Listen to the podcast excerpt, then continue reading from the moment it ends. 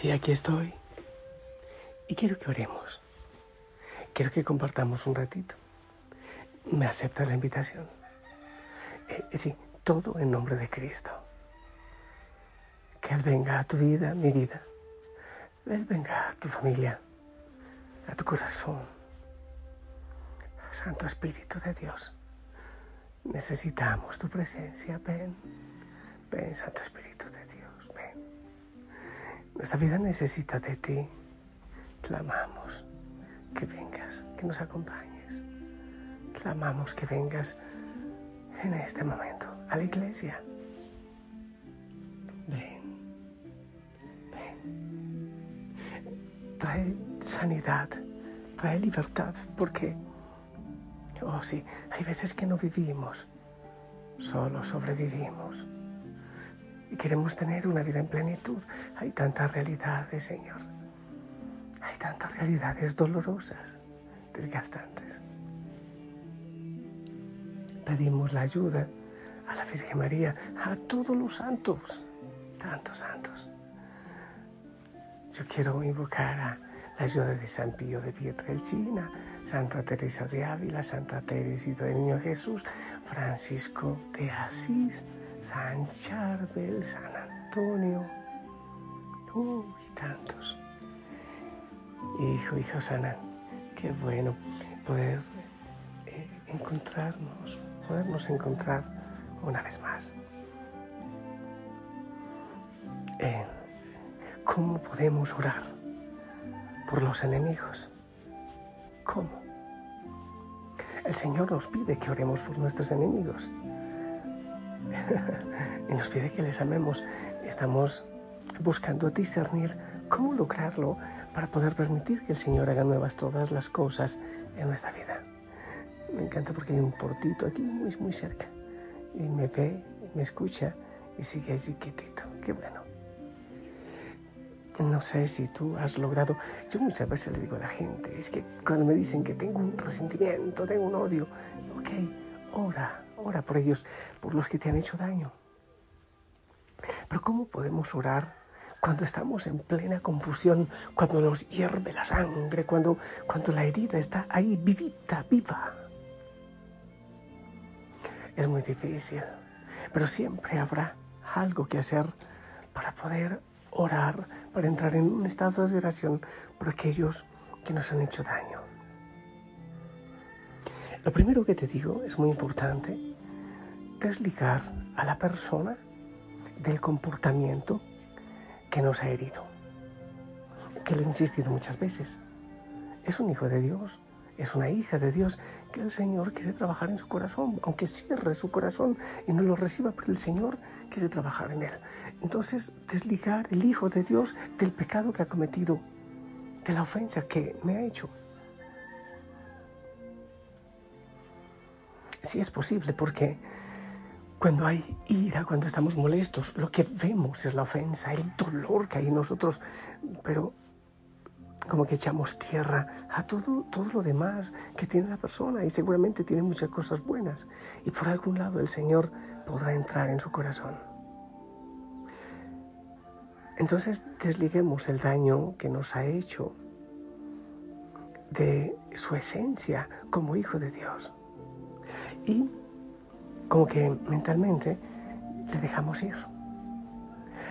Rompemos primero ese paso desligarnos y, no ver solamente aquello malo, sino ese Hijo de Dios a quien Él quiere ganar. Y dejemos, dejemos a la persona en manos de Dios. Aún con un sentimiento de dolor, Señor, ahí está.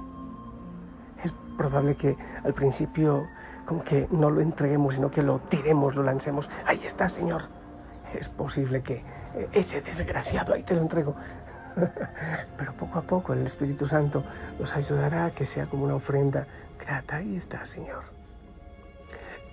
Te pedimos que le bendigas. No es, no es bueno en esos momentos de dolor hacer peticiones específicas a Dios por esa persona, porque puede ser incluso una venganza o así. No, ahí está, Señor. es tu hijo, es tu criatura. Yo le pongo en tus manos. Tómale, Señor. Te lo entrego, te pertenece. Ahora, permite, como que, a ver, pon en tu mente la relación de los dos. Herida, eh, eh, es lo que haya pasado. Y abre una puerta como quien, estando en una habitación oscura, abre la ventana para que entre el sol. Sin pensar más, sin decir más, abre la puerta para que entre Dios, para que Jesús entre. Entra Jesús en esta relación, en este dolor, en este estado, en esta situación. Entra Jesús, entra. Y toma tú el control, toma posesión. Si hasta ahora he estado muy solo en esto, entra tú, Señor, ven y haz tu voluntad. Establecete aquí. Toma el centro de esta relación conflictiva, de esta relación dolorosa. Te abro la puerta. Y permaneces así. El Señor irá obrando poco a poco, sin más peticiones, sin más palabras. Si en algún momento vuelves a sentir esa molestia, esa agitación, vuelve a abrir la ventana, Señor, entra, entra. Tú sabes lo que hay que hacer, yo no lo sé. Él está aquí, el Señor está actuando. No se trata de lanzarle a Dios el problema como liberándome de Él. Es abrirle a aquel que llama a la puerta, aquel, aquel que está a la puerta, ven, ingresa Señor en esta relación, en este dolor. Y después, cuando haya esa serenidad, esa confianza en que el Señor está, entonces Pidamos a Dios, como lo hizo Jesús en el momento de su muerte, que perdone a nuestros enemigos. Lucas 23, 34. Perdónale, Señor. No se trata de decirle al Señor que, que bendiga el acto pecaminoso que me ha herido. Señor, perdónale. Perdónale a esta persona que me ha herido. Perdona, Señor, porque también en sus heridas no sabe lo que hace. Te ruego, Señor, que le perdones.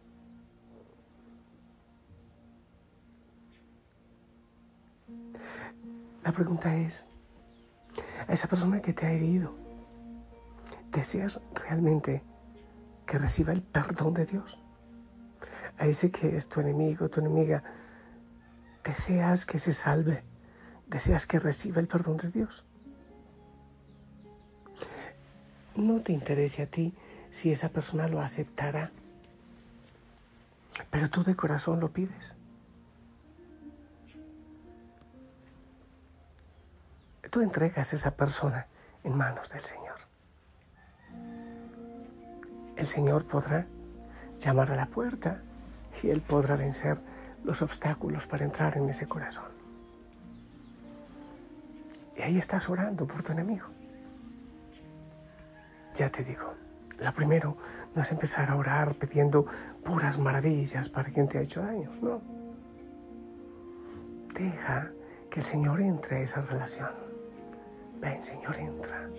Te abro estas puertas a este lugar adolorido, triste, sombrío. Y entra, entra con tu luz. Y después que esa presencia de paz en tu corazón hacia esa relación, pídele al Señor que le perdone a esa persona, Señor, perdónale. Y haces conciencia si realmente quieres que el Señor le perdone y que esa persona reciba el perdón de Dios. El Señor irá ablandando ese corazón. Ya realmente eso no es, eso no depende de ti. Y yo sé, yo sé que es difícil. Mm, sí, yo también he cargado resentimientos, pero muy fuertes resentimientos. Y sabes, te digo una cosa. Mm, a ver, quizás en muy pocas cosas yo puedo dar testimonio por por ser un pecador como soy, débil como soy, pero en esto del perdón, sí puedo darte testimonio que el Señor lo hace maravillosamente, sí, cuando dejamos que Él entre. Pero ¿qué es lo que hay que decir? Señor, yo te necesito a ti, porque yo no soy capaz, yo no lo logro. Por favor, obra en mi corazón, obra en mi corazón, tráeme la libertad. Ven y hazte presente en este dolor, en esta situación. Siento el pecado, tu gracia es más, solo hay gracia donde tú estás. Y si tú estás,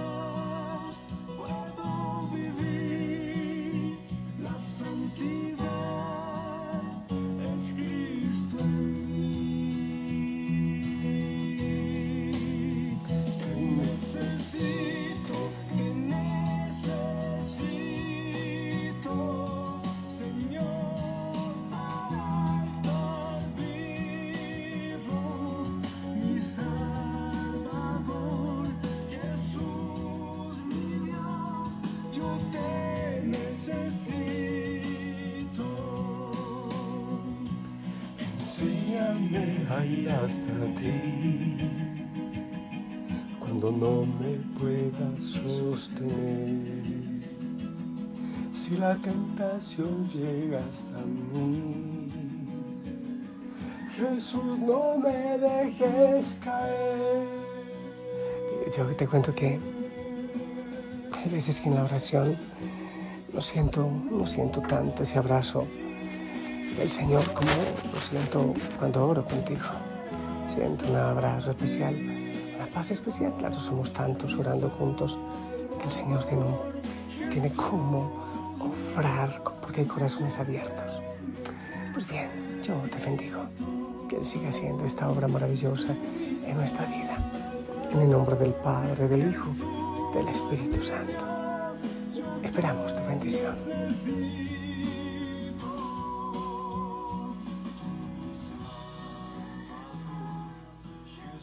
Amén. Gracias.